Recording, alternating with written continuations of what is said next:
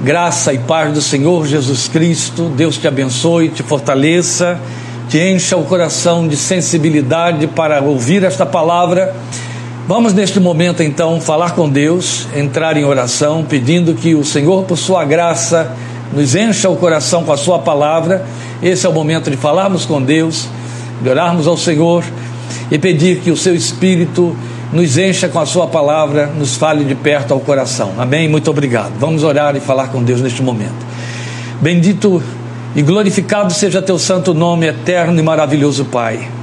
Louvado seja Teu nome por este momento especial, pela liberdade que temos de acesso à tua palavra, mais do que isto, pela liberdade que temos pela fé em Cristo Jesus e nos chegarmos à tua santa e majestosa presença, reverentemente e de coração ansioso e sedento para ouvir tua voz. Meu Deus, os segredos do, da tua vontade nos podem ser revelados através da tua palavra. Nesta tarde nos dispomos a ouvi-la mais uma vez e desejamos muito que nela nos fales e que, como ovelhas, possamos ouvir a voz do nosso amado pastor. Que tu nos fales de perto, que tu permitas que esta palavra nos aproxime mais de ti, não apenas alimente fortaleça a nossa fé, mas nos envolva, nos atraia, nos conscientize do desejo do teu coração, do teu chamado para andarmos mais perto e desperta em nosso coração resposta à altura daquilo para o que a tens enviado ao nosso encontro.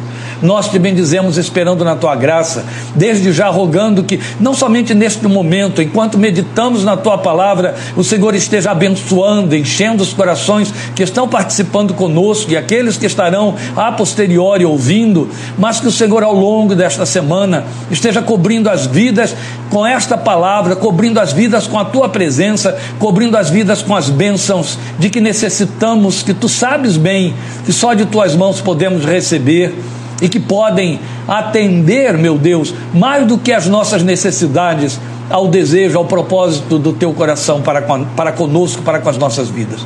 Fala conosco, te pedimos, fala de perto, dá-nos corações sensíveis para te ouvir, de forma que não apenas te ouçamos, mas guardemos e obedeçamos a palavra que vem ao nosso encontro. Pela fé em Cristo Jesus, por meio dele, nós oramos a ti agradecidos e para o louvor de tua santa glória. Amém. Amém. Amém, amados. Deus te abençoe muito. Obrigado. Graças a Deus pelo retorno. Sabemos que então todos estão ouvindo muito bem. O nosso tema, aquele que te busca, nós vamos introduzir esse tema sem ainda irmos para o texto da palavra que vai ser é, alencada daqui a pouquinho mais. Mas eu quero desenvolver o tema já de imediato, antes de abordarmos a palavra de forma imediata, ou de forma direta, o texto da Bíblia. E eu quero que você pense comigo no fato de que, em especial em termos escriturísticos, em termos de revelação escrita da palavra de Deus, há três momentos de busca divina registrados na Bíblia. O nosso tema é aquele que te busca. Então, se estamos dizendo que há três momentos de busca divina registrados na Bíblia, nós estamos falando de busca de Deus a seres humanos, a pessoas como eu e você. Dois figuradamente em parábolas, que leremos, e um, não figuradamente, explícito, de forma direta, num dos profetas maiores, no livro de Ezequiel. Na verdade, nós estamos acostumados, por consenso piedoso, a pensar no homem em busca de Deus, o que tem lógica, e também atende a uma determinação divina, em que o Deus eterno ordena e espera que o busquemos. Então, nada de novidade pensar que o homem busca a Deus, que o homem deve buscar a Deus. Às vezes o busca, como Paulo disse aos atenienses, tateando como no escuro, mas busca. Busca até por vias erradas, mas busca. Então pensar no homem fazendo a busca é aceitável ao nosso entendimento. Mas a ideia de sermos nós mesmos buscados por Deus, isso nos escapa. Parece estar além da nossa aceitação, a nossa capacidade, eu estou pondo entre aspas, piedosa de aceitar a ideia, não é? O que mais disso se aproxima, quer dizer, de buscarmos a Deus, de Deus nos buscar, perdão, de Deus buscar-nos, o que mais disso se aproxima em nosso corolário devocional é, é nos saber chamados por Ele. A ideia de sermos chamados até porque está definidamente é, ditada na revelação, na doutrina, doutrinação do Evangelho, isso é mais fácil para nosso, nosso entendimento. A gente já se acostumou com o conceito. Mas buscados, parece forte demais. Por mais sentido dermos a revelação do amor de Deus por nossas vidas, a ideia de sermos buscados por Deus parece estar muito além do que a nossa piedade e o nosso pensamento a respeito desse Deus majestoso, desse Deus santo e perfeito, pode permitir.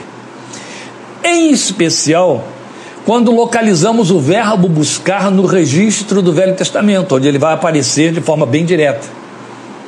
Ali onde ele tem seu significado intensificado na tradução da palavra hebraica bakash.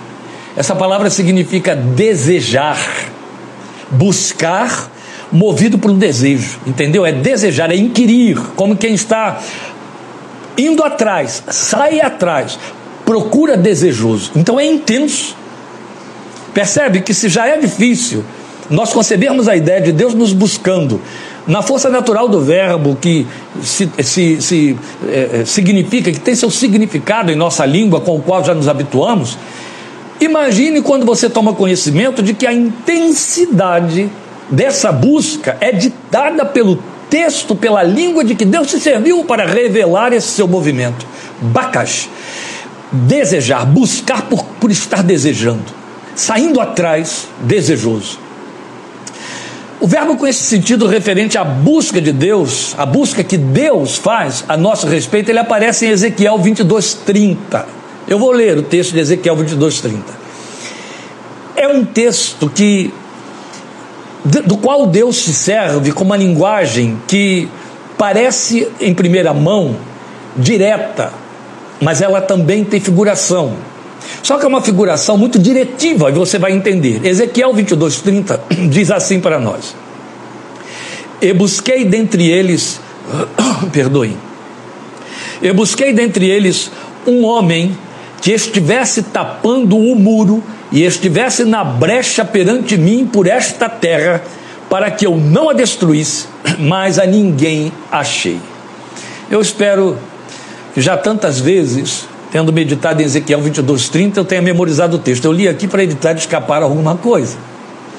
Mas Ezequiel 22:30 é um texto em que Deus faz um lamento. Você ouviu aí o lamento.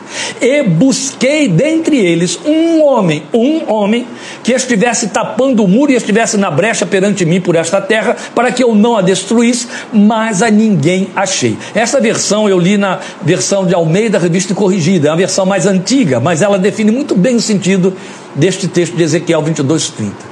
Agora, qual é o contexto em que esse lamento de Deus surge e é registrado no livro do profeta Ezequiel? O contexto mostra Deus irado contra o povo por conta de seus pecados, o povo de Jerusalém, a cidade de Jerusalém, que como capital representava então toda a nação de Israel, todo o povo de Israel. E aí Deus fala contra Jerusalém, se referindo ao povo inteiro. Ele estava irado contra esse povo por conta dos pecados que ele vai nomeando um a um ali no texto do capítulo 22 de Ezequiel. Depois você pode conferir isso com mais tempo.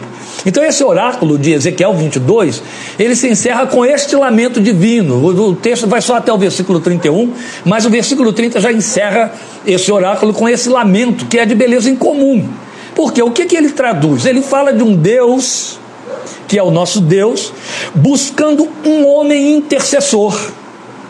Entende? Um homem que se dispusesse a, a, se colocar entre a sua ira, a ira que ele quer desencadear contra o povo por causa do seu pecado, e o povo. Nós temos uma referência histórica disso na história de Arão a favor do povo lá no deserto naqueles dias em que Deus botou, em que Deus botou o povo à prova e o povo foi rebelde contra a sua vontade e a sua palavra. Então ali o que é que aconteceu? Arão fez esse papel que Deus agora queria que acontecesse de novo, mas não encontrou ninguém que fizesse. Arão se colocou como intercessor entre Deus e o povo. A linguagem de que Deus se serve em Ezequiel, alguém que estivesse é, na, na brecha do muro, tapando o muro perante mim, é uma linguagem que funciona assim. É como se Deus estivesse dizendo: depois de todas as ameaças que ele fez, ele quer invadir Jerusalém para destruir. E ele deseja encontrar um único homem, bastaria um homem, que se colocasse na brecha por onde ele passaria pelo muro para destruir o povo. para que ele não tivesse de passar e consumar a sua ira. Deus sempre fez isso. Ele sempre aguarda que a igreja, alguém, eu e você, interceda para desviar a ira dele, merecidamente, é, em vias de cair sobre alguém, uma família, uma pessoa, uma terra, uma nação, um governo, por conta dos pecados. O pecado provoca a ira de Deus. E acontece que ali em Ezequiel, Deus não achou ninguém. Lá nos dias de Moisés, Arão fez esse papel. Arão ficou como quem está na brecha, como quem fica entre Deus e o povo. Mas em Ezequiel, Deus está dizendo: Eu queria achar outro, eu queria achar um, um bastaria. E não achei, para que eu não tivesse de consumar, ou não tenha de consumar a destruição prometida contra Jerusalém. Isso nos remonta ainda àquela magistral experiência de Abraão intercedendo diante do Senhor a favor de Sodoma e Gomorra, lembram?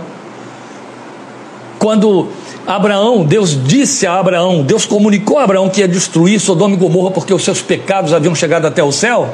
E aí, Abraão se levanta diante de Deus e diz: Mas Senhor, se houver lá 50 justos, o Senhor vai destruir toda a cidade por conta de 50 justos? E, ou melhor, é, é, e destruir os 50 justos com toda a cidade? Não, se eu achar lá 50 justos, lembram da história? Não destruirei. Aí Abraão começa a repensar, peraí, 50 é muito para Sodoma e Gomorra, e começa a diminuir de 10 em 10, lembram? Ele vai fazendo uma contagem regressiva e Deus vai, vai concedendo, Deus vai consentindo. Abraão chega a 40, Abraão chega a 30, até que Abraão chega a 10 e para em 10. O que que acontece? Deus diz assim para Abraão: Abraão, se eu encontrar 10, eu não destruirei por amor aos 10. E Deus destrói Sodoma e Gomorra, porque não achou ali dez justos. Mas o livro de Tiago nos diz que havia um justo. Não dá para dar uma arrepiada quando a gente pensa nisso. Por que, que Abraão parou no número 10? Havia um justo. Se Abraão tivesse pensado nisso, não, 10 é muito. O coitado do Abraão achou que Sodoma e Gomorra teriam dez justos. Dez, talvez, fosse um número suficiente para Deus aplacar a ira de Deus. Dez, dez. Menos do que dez? Não, não é possível. Deve ter dez. E parou nos dez. Não havia dez. Mas havia um, o justo Ló. O que, é que Deus fez? Tirou Ló de dentro da cidade e destruiu as duas cidades. Porque o número de Deus era um. Bastava um. É isso que você está vendo aqui em Ezequiel 22, 30. Basta um, eu não, eu não destruo. Basta um, e por amor a esse um, eu não passo, não atravesso, não entro com a minha ira, eu suspendo a ira, eu mudo o propósito, eu mudo o plano. Basta um, um que esteja diante de mim a favor desta terra. Não é esse o propósito, porque o propósito aqui é pensar no fato de que Deus busca esses intercessores. Mas você já parou para pensar que você pode ser esse um a favor da sua casa? Ou você acha que a sua casa é justa aos olhos de Deus, sua família é justa? Nós cometemos esse erro, meus, meus queridos, invariavelmente. Nós somos contemplativos como pais, como mães, como irmãos, como filhos. Aí nós consideramos os nossos consanguíneos justos aos olhos de Deus só porque os amamos. Mas Deus pode, com certeza, não tem acerca deles a mesma visão que nós temos, especialmente se o Espírito Santo não está lá habitando dentro da vida deles e Deus os vê com um olhar de fulminação de ira, ira justa e santa. Mas você é esse um, você é um filho, você é um pai, você é uma mãe. E por amor a você, se você se puser na brecha intercedendo, Deus muda o plano dele, Deus honra, Deus abençoa, Deus gera longanimidade, entende? Deus su suporta, Deus espera até que. O que estamos enfatizando aqui é que Deus nos busca e busca e busca, Ele nos busca. É isso que o texto de Ezequiel mostra para nós. Busquei dentre eles, busquei, há uma busca. Muita coisa bela pode ser derivada deste pequeno texto de Ezequiel 22, 30, e acabei de lhe dar este exemplo, falando aí sobre sua família, sua casa, lembrando Sodoma e Gomorra nos dias de Abraão. Mas basta nos podermos provar nele, nesse texto, que Deus se permite fazer um movimento de busca quanto a nós a favor do seu propósito, qualquer que seja esse propósito. E associando este texto às parábolas que nós leremos agora, nós temos então a comprovação última de que Deus é aquele que nos busca. As parábolas estão na trilogia de Lucas 15. Lembram daquelas três parábolas de Lucas 15? A ovelha perdida, a moeda perdida e o filho que também se perdeu? É ali que nós temos as parábolas. Eu disse que são duas, evidente, só vamos trabalhar com duas. Nós vamos observar a busca divina ali ilustrada por Jesus nas duas primeiras. Vamos ler Lucas 15, de 3 a 10. São as duas parábolas da busca de Deus, que ilustram a busca de Deus em forma figurada, por isso que são parábolas de que Jesus se serviu. A partir do versículo 3. Então Jesus lhes contou esta parábola. Qual de vocês que possuindo cem ovelhas e perdendo uma, não deixa as noventa e nove no campo e vai atrás da ovelha perdida até encontrá-la. E quando a encontra, coloca-a alegremente nos ombros e vai para casa. Ao chegar, reúne seus amigos e vizinhos e diz: Alegrem-se comigo, pois encontrei minha ovelha perdida. Eu lhes digo que, da mesma forma, haverá mais alegria no céu por um pecador que se arrepende do que por 99 justos que não precisam arrepender-se. Ou qual é a mulher que, possuindo dez dracmas, dez moedas, e perdendo uma delas, não acende uma candeia, varre a casa e procura atentamente até encontrá-la. E quando a encontra, reúne suas amigas e vizinhas e diz: Alegrem-se comigo, pois encontrei minha moeda perdida. Eu lhes digo que, da mesma forma, há alegria na presença dos anjos de Deus por um pecador que se arrepende. Aqui estão as duas parábolas, eu li Lucas 15, 3 a 10, que falam para nós, que salientam para nós o que Jesus enfatizou, que Ele busca, e Ele nos busca. E a primeira coisa que a gente consegue perceber aí, declinada aí, é que Ele busca a pessoa ovelha. Ele busca uma ovelha em você e em mim. Entende? A parábola se propõe a mostrar isso.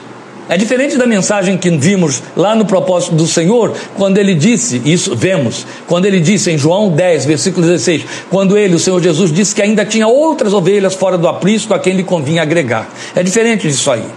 Ali ele está falando de ovelhas fora do aprisco a quem quer agregar, que também é uma busca. Mas aqui nós estamos falando de a busca por uma ovelha perdida.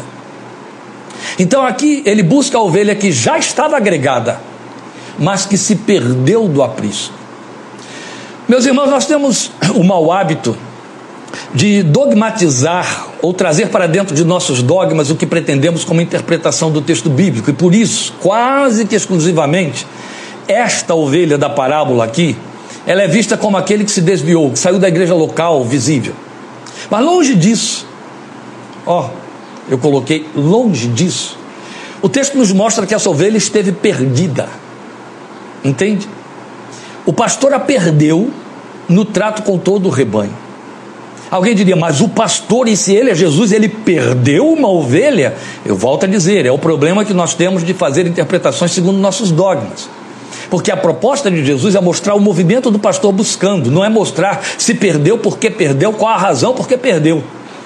Esse não é o propósito da parábola, é a gente querendo fazer leituras que o texto não admite, ou melhor, que o texto não comunicou.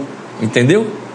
O pastor perdeu a sua ovelha no trato com todo o rebanho, é o que o texto está mostrando para nós. Então a razão por que a perdeu não é discutida na parábola. O que a parábola realça é esse movimento, em que ele sai em busca da ovelha que perdeu, é isso que ele quer mostrar para nós, e como ele reage a isso, a essa perda. Então a ênfase está na busca que é feita e em quem a faz. O pastor aqui, obviamente, figurando o Senhor Jesus, que pouco depois, né, como mostra João 10, se assume ser o bom pastor. Agora, como a busca é feita? Veja, o texto diz para nós que o pastor busca essa ovelha que se perdeu, ou que está perdida, ou que ele perdeu, até que a encontre. Busca até encontrar. Eu quero inserir aqui, para que isso fique bem elucidado, um texto poético, inspirador ele é o último versículo daquele imenso salmo, Salmo 119. É o Salmo 119, versículo 176. Você pode perceber a súplica do salmista aí orando ao Senhor. Ele diz assim: Andei vagando como ovelha perdida. Vem em busca do teu servo. Olha que lindo. Vem em busca do teu servo. Andei vagando como ovelha perdida. Ovelha perdida vagueia. Vem em busca do teu servo. E aí está o verbo buscar outra vez. A associação é sempre esta o pastor busca a ovelha vagueante. E o salmista lança luz sobre o movimento do pastor que busca. Ele busca quem? A ovelha que está vagueando. Este é o sentido de ovelha perdida. Entende? Ela está vagueando. Você quer entender isso melhor? Então vamos ouvir outro salmista. Agora é Davi no Salmo 56, versículo 8, que eu vou ler na versão Almeida Revista e Corrigida. Salmo 56, 8, Davi diz assim: Tu contaste as minhas vagueações, põe as minhas lágrimas no teu odre, não estão elas no teu livro? Na Almeida atualizada, esse contaste as minhas vagueações se esclarece. O texto diz assim: Contaste os meus passos quando sofri perseguições. Pronto, o sentido se completa e agora você vai compreendê-lo de forma bem natural e simples. O que pode se concluir daqui? A ovelha perdida é aquela que se sente desorientada, sob perseguições, aflita, vagueando com passos incertos porque se sente insegura. Ela pode estar no meio de 100 outras, dentre as quais, 99 outras, dentre as quais ela é uma que compõe a centena. E se perder ali, ainda que no meio das outras 99? Sim. Porque isso nos ocorre. E às vezes de forma mais frequente do que se pensa. Não estamos ouvindo Davi falando de eu estive vagueando. Não estamos ouvindo um homem de Deus perdão, que escreve um salmo da, da proporção e profundidade do Salmo 119, dizendo isso. Busca o teu servo nas minhas vagueações. Quem sou eu e você para nos pretendermos fora livres dessa experiência? De jeito nenhum. Então eu volto a dizer, para que você fixe bem isso: a ovelha perdida e que ele busca é a que se sente desorientada, é aquela que se sente sob perseguições, e as perseguições podem ser de várias ordens, eu não, estou, não preciso falar de perseguições de forças, perseguições de homens, nem perseguições espirituais.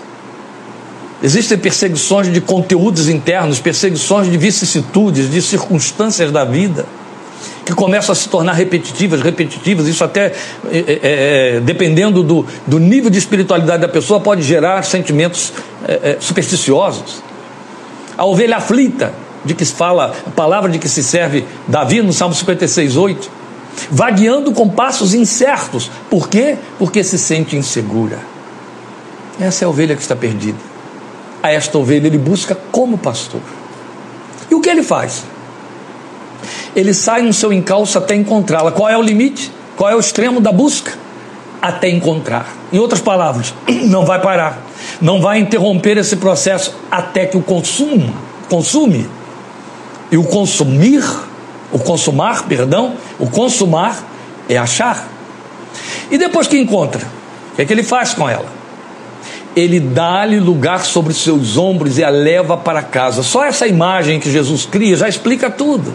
Ela não estava insegura, ela não estava se sentindo abandonada, ela não estava se sentindo coisa nenhuma. O que, é que ele manifesta para ela? Olha, eu amo você, eu quero você junto, e para que você não se sinta mais inseguro, eu vou te colocar sobre meus ombros, eu vou colocar você bem aqui, bem junto a mim. É sobre ele mesmo, para que ela não vagueie mais. E aí o texto diz que ele se regozija com isso, se regozija com o reencontro dessa ovelha. Quando nós nos sentimos incertos, vagueando incertos, inseguros, coração cheio de aflição, Sentimentos danosos, sentimentos bloqueadores, sentimentos de dúvidas, eles assolam, eles dominam a mente. A fé fica sofrendo bloqueios, desvios, aberta para ofertas fáceis. Por isso é que o Senhor vem compensar e diz: Eu coloco sobre meus ombros para que você sinta proximidade. E perceba que o meu envolvimento com você é de caráter muito íntimo, muito particular, muito pessoal, muito direto. Como não temos tempo, eu tenho de avançar.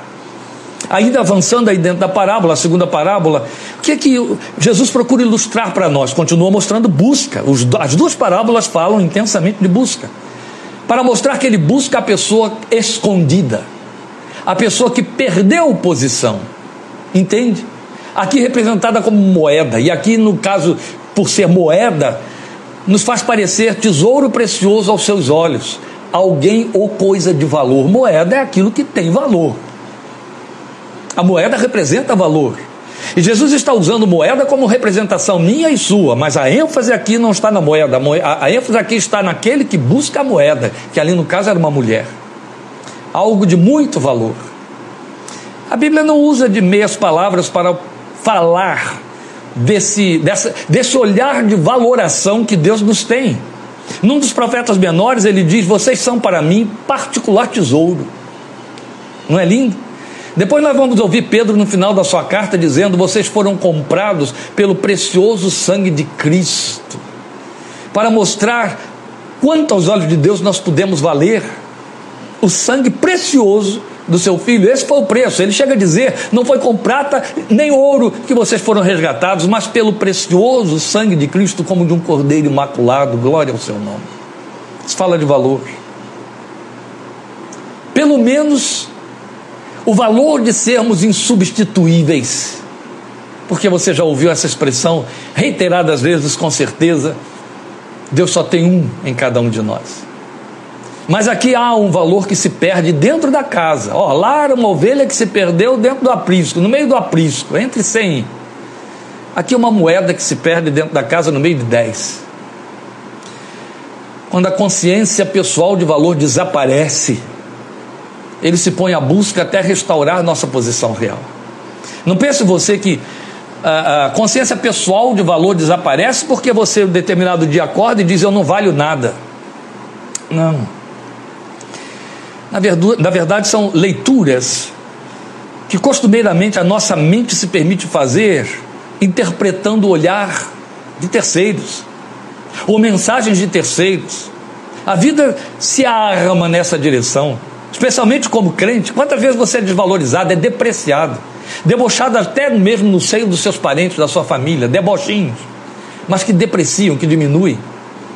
Mas depreciação que vem através de chefe, de colega de trabalho, de alguém que tem, de alguma forma, proeminência sobre você, essas depreciações vêm. Às vezes é o cônjuge que deprecia, às vezes é o filho. Filho rebelde, o filho revoltado, devolve com certas colocações que fazem você se sentir o pior pai, a pior mãe, não é assim? A pior pessoa. Mas existe também a autodepreciação. Ela é corriqueira, ela acontece muito. E o crente está livre dela? Deveria, mas não está não. Especialmente quando ele se vê pecando e repetindo o pecado. Ele se descobre um lixo. Quantas vezes já tive a oportunidade, como pastor, de ouvir crentes chegarem diante de mim, arrasados, dizendo, pastor, eu não valho nada, porque se eu de fato merecesse algum crédito da parte de Deus, cada vez que eu me arrependesse, eu não voltava a cometer o mesmo pecado, lendo engano, coitadinho. Aí eu digo, isso está bom para você? Não, não, eu estou com raiva de mim, eu, eu me sinto sem paz. Eu, então você está no caminho certo, está no lugar exato.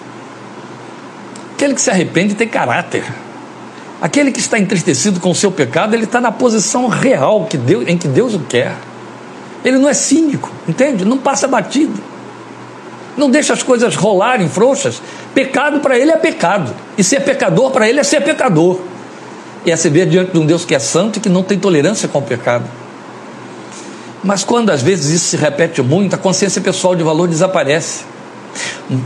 Outro tanto, é isso que Jesus está nos ensinando aqui. Quando essa consciência de valor desaparece, consciência pessoal, ele se põe à busca até nos restaurar a nossa posição real, aquela posição em que ele nos vê e que ele nos quer. E como ele faz? Aí vem a ilustração da parábola, o texto mostrando para nós. E nós podemos, à luz das Escrituras, ver que cada movimento dessa personagem da parábola, essa mulher aqui, aponta para o trabalho do Espírito Santo nas nossas vidas.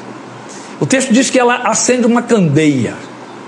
Aí é inevitável pensar na palavra que é lâmpada para meus pés. Isso é obra do Espírito. Né? Jesus disse isso para Pedro. Vocês já estão limpos pela palavra que lhes tenho falado.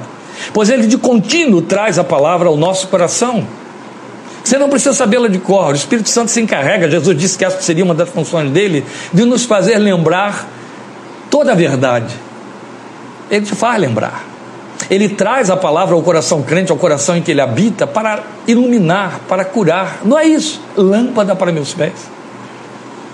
Com isso, nós podemos entender que ele põe luz para realçar o brilho que se ofuscou. Isso é lindo porque se o crente soubesse que a palavra de Deus faz os seus valores reais se acenderem, ele se ocuparia mais com ela, ele leria mais, sabe? Em lugar de ficar lendo telinha de WhatsApp, em lugar de ficar lendo noticiazinhas idiotas e tolas e, e desperdiçando tempo, ele leria mais a palavra de Deus, dando lugar para que ela se fixasse, se mentalizasse. Mas não é por isso, é pelo fato de que quanto mais você se envolve com a palavra, mais luz você lança sobre a sua própria vida, para iluminar o seu caminho e para trazer à luz seus valores inerentes espirituais que o Espírito Santo lhe dá. Porque isso é uma das profecias mais belas em Isaías, onde o Senhor diz: Levanta-te, resplandece, porque já vem a tua luz e a glória do Senhor vai nascendo sobre ti. É lindo, não é? Quanto mais você se envolve com a palavra de Deus, mais luz, mais brilho se projeta de dentro de você. Jesus disse isso: vocês são a luz do mundo, deixem essa luz, deixem que essa luz resplandeça. Como é que ela resplandece? Quando eu dou polimento à lâmpada através da palavra que eu observo. Como purificará o jovem no seu coração? Observando conforme a tua palavra. Pronto, pronto, essas coisas todas se encaixam, estão aí. Fácil de entender. Depois você vai ver Jesus mostrando que essa mulher varre o ambiente e procura até achar. É nessa linguagem, é nessa, nesse movimento, nessa imagem de que Jesus se serve, de que ela vasculha, ela varre a casa, varre o ambiente, até encontrar, que eu vejo uma beleza extraordinária no movimento de busca que ele faz. Então, de novo, nós percebemos essa obra íntima do Espírito nos convencendo dos pecados, dos excessos, da perda de simplicidade em que nos deixamos seduzir pelos brilhos do mundo, chafurdamos em mais escolhas, em excessos de compromissos que aí nos distanciam do propósito maior, que é viver em função de Sua vontade e do seu reino. Eu tinha meditado nesse texto Estava com esta mensagem aí pronta para a gente compartilhar aqui com vocês hoje. E de repente eu encontrei uma pastoral de um grande, um pastor que é um grande amigo meu, um homem de Deus que eu amo muito, de Brasília. E ele escreveu uma pastoral que tinha se perdido aí no meio das minhas correspondências. Ele escreveu para domingo passado. Quando eu ali, eu falei, gente, olha que coisa linda, eu estou lendo justamente agora. Imediatamente eu procurei passar essa mensagem para quantas pessoas eu pude passar. Porque ele está falando ali exatamente disso, comparando Marta com Maria, naquele encontro com Jesus na casa, em que Jesus repreende Marta e elogia Maria, e ele estava mostrando isso, que Marta estava chafurdada em tantas coisas, que se perdeu do único propósito que agradava ao Senhor. E na verdade nós também nos perdemos em nossos ambientes, perdemos a simplicidade que nos caracteriza como homens e mulheres de Deus, chafurdados em muitos entulhos que nós procuramos comprometer a nossa vida e colocar sobre nós, e nos desvalorizamos. É muito fácil você perder a noção de ser quando você tem que dar conta do, do muito ter, entende? E quando você tem demais e se ocupa demais em administrar esse muito que tem, você deixa de ser. O ter ocupa o lugar de ser. Isso é sério. Isso faz parte da repetitiva experiência da velha história do ser humano. Por isso é que ele vem limpando esses lugares em que nos chafurdamos, ele vem varrendo. E quando ele varre, ele vai jogando os entulhos para fora. É isso que ele faz, que estamos escondidos no meio desses entulhos todos. Ele quer nos achar, mas entre nós e ele está tanta coisa, e tanta coisa que fica denunciada pela maneira como oramos.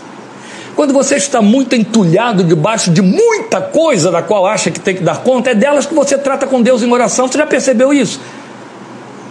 Você fala dessas muitas coisas o tempo todo para Deus. O seu trabalho, a saúde, o carro que tem que comprar, as contas que tem que pagar, as coisas que tem que dar conta, o curso, os horários, o tempo. Meu Deus, me ajuda a dar conta e fazer, fazer, fazer. Você está ocupado, ocupado em comprometer o seu tempo com Deus para tratar de tanta coisa que está entre você e Deus.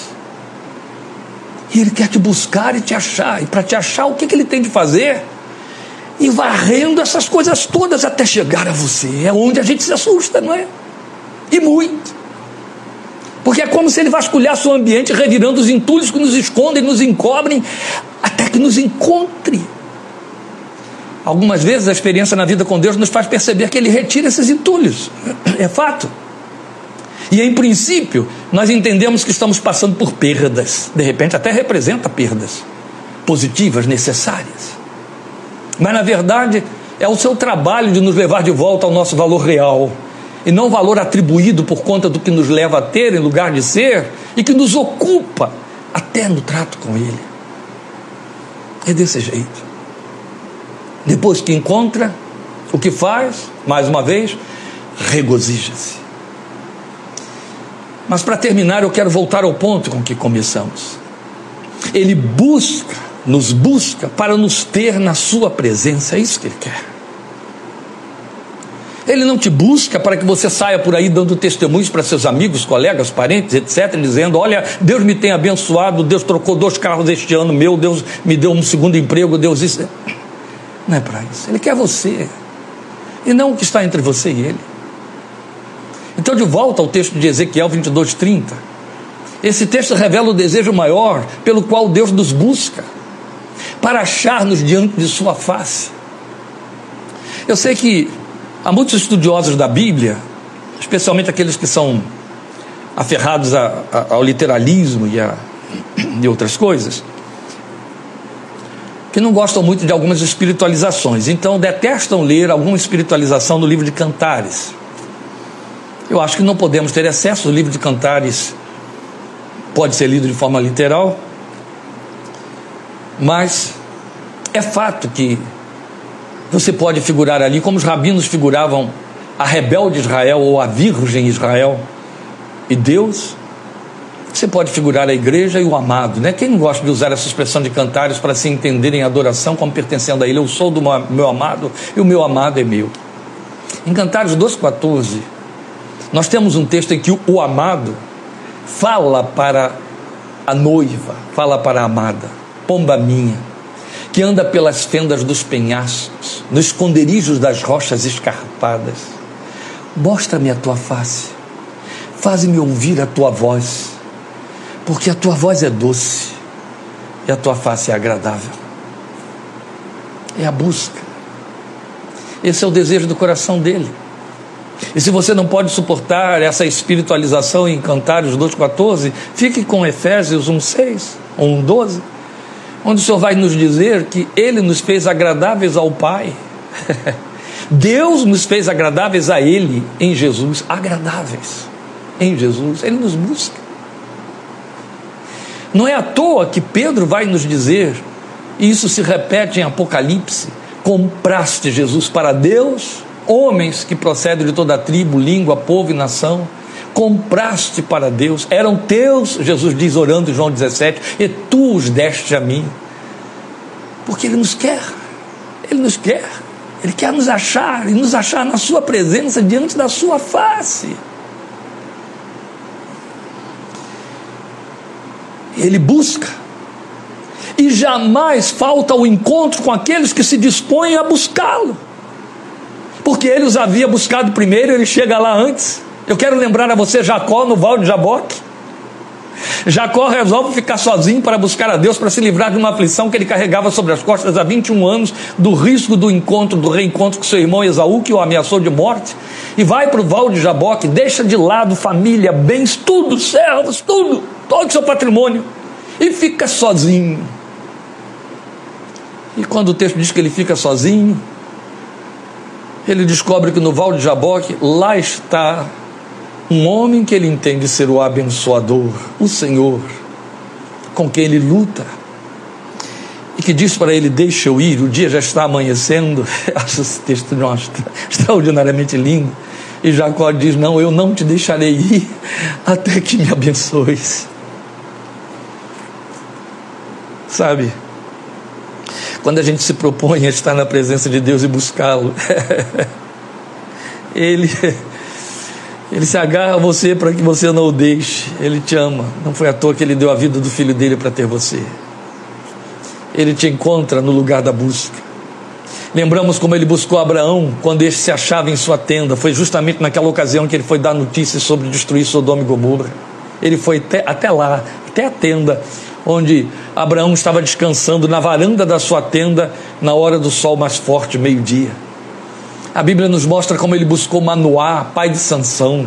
Se ele não buscasse, Manoá não ia saber nem que havia um anjo que falava com homens.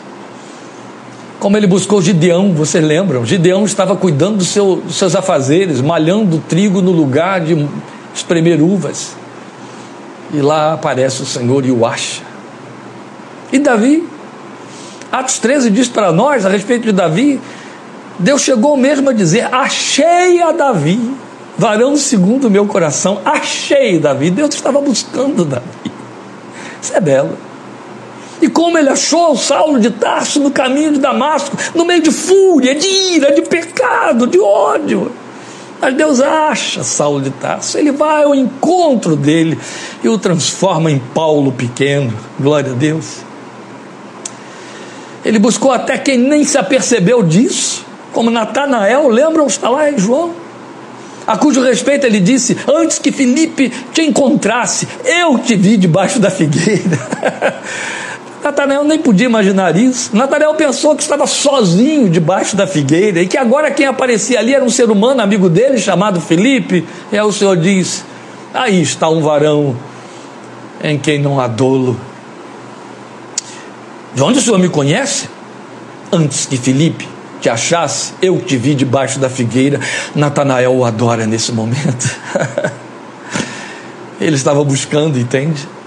Ele te busca, ele te busca, ele me busca, ele nos busca. Lembra da mulher samaritana em João 4? Jesus escolheu aquele lugar e aquele momento, porque sabia que aquela mulher iria lá, ela já estava lá.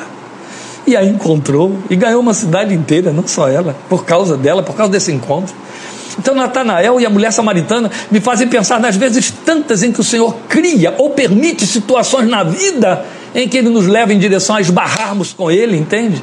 Ele provoca esses encontros, especialmente se estivermos distraídos demais. É perigoso isso. Mas se Ele quer nos achar, opa, Ele vai promover um meio de nós o encontrar mas ele continua buscando homens e mulheres. Aquele seu lamento em Ezequiel 22, 30 precisa cessar, porque ele continua buscando esses homens e mulheres com quem ele possa contar, que sejam intercessores, que se coloquem na brecha perante ele, a favor desta geração. Ele continua buscando. Um dia ele disse em Jeremias, está em Jeremias 29, 13 e 14, está entre aqueles textos que eu tenho decorado e que amo manter decorado. Eu espero que até o último dia, da força dos meus neurônios, esses textos decorados continuem decorados, ocupando a minha mente, a minha memória. Buscar-me-eis, conhecem? E me achareis de todo o vosso coração, e eu me deixarei achar por vós. Quando entra no versículo 14 de Jeremias 29, a primeira linha, Olha que coisa linda Deus diz: se você me buscar de todo o coração, você vai me encontrar, porque eu vou me deixar achar por você. Como isso é lindo! Eu me deixarei achar. Eu vou sinalizar, eu, o que você quiser colocar aí como significado nisso vale. Eu vou sinalizar para você. Eu gosto sempre, sempre que eu bato nesse texto, e eu sei que tem muitos aí que já ouviram isso, porque sei de quantos já me ouviram pregando em cima de Jeremias 29, 13 e 14, mas eu gosto sempre de usar uma ilustração que já tem mais de 20 anos que ocorreu aqui em Analândia, quando as minhas três filhas eram muito pequenas. Laís, a mais velha, quatro anos mais velha do que a mais nova. Então lá estava a com três aninhos, quatro anos, quatro anos, Nara com seis e Laís chegando aos oito anos. Eu as levava para a praça ali da cidade e a gente ia brincar. a gente ia brincar lá de pique-esconde. Havia muitos canteiros de azaleias bonitas, canteiros altos. E aí eu me escondia delas, elas tinham que me achar. É evidente que Laís, a mais velha, a maior, e ela era uma menina muito compridinha, era quem sempre me achava. E a pobrezinha da Arely nunca conseguia, porque pequena, não achava, não chegava antes delas. Ficava frustrada, ficava frustrada. E é evidente que eu queria ajudar a Arely de alguma maneira. Então, quando eu via que ela estava ficando tristinha, porque sempre ou Laís ou Naara, ou então as duas juntas me achavam e ela chegava depois e não conseguia, eu me deixava achar por Areli. Quando eu via que ela estava chegando próximo, onde eu estava escondido, eu criava uma situação qualquer em que chamava a atenção dela, e aí ela me via e seu coração transbordava de alegria, porque ela me achou primeiro. Eu tinha me deixado achar, entende? É isso que ele está dizendo em Jeremias 29, meu querido, minha querida. Se você me buscar, eu vou me deixar achar. Eu não vou estar escondido.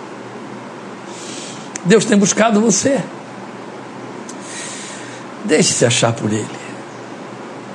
Através de circunstâncias, pessoas, até sonhos, pela palavra pregada, pela palavra lida, pela palavra cantada. Ele tem multiformes maneiras de fazer isso.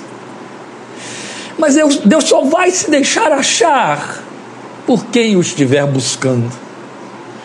O fato dele se deixar achar significa exatamente isso: que ele está te buscando, ele quer te achar e achar na sua presença. Você tem perdido noção de seus valores espirituais como aquela mulher, valores reais. Deixe-se achar por ele. Você tem se sentido vagueando, incerto, inseguro, distante, vazio, sem brilho, como aquela ovelha que se perdeu. Deixe-se achar por ele. Ele é aquele que te busca. Isaías coloca na nossa boca, meus queridos, e que esteja então em nossos corações, a oração que Deus quer ouvir. Está em Isaías capítulo 6. Deus buscando pergunta: A quem enviarei? Quem irá por mim? Que a resposta de Isaías seja sua, seja a minha resposta a mim. Eis-me aqui. Eis-me aqui. Deixe-se achar pelo seu Deus. Amém, meu querido. Que Ele te abençoe, te fortaleça, te guarde. Que Ele incendeie esta palavra no seu, no seu coração. Que esta seja uma semana de busca e de encontros, buscas e encontros entre você e o Senhor. Amém. Que essa busca não fique só na memória do momento da sua conversão lá no passado, não, que se renove a busca pelo intercessor, que ele te encontre. O Senhor te fortaleça. Estejamos juntos, querendo Deus, quarta-feira, 20 e 30, em Minuta da Fé 16. E no próximo domingo, se permitir assim o Senhor, aquele que em ti habita. Vamos ver se Deus confirma esse tema para o nosso coração para o próximo domingo, 17h30. Até lá, em nome de Jesus, Deus te abençoe. A paz.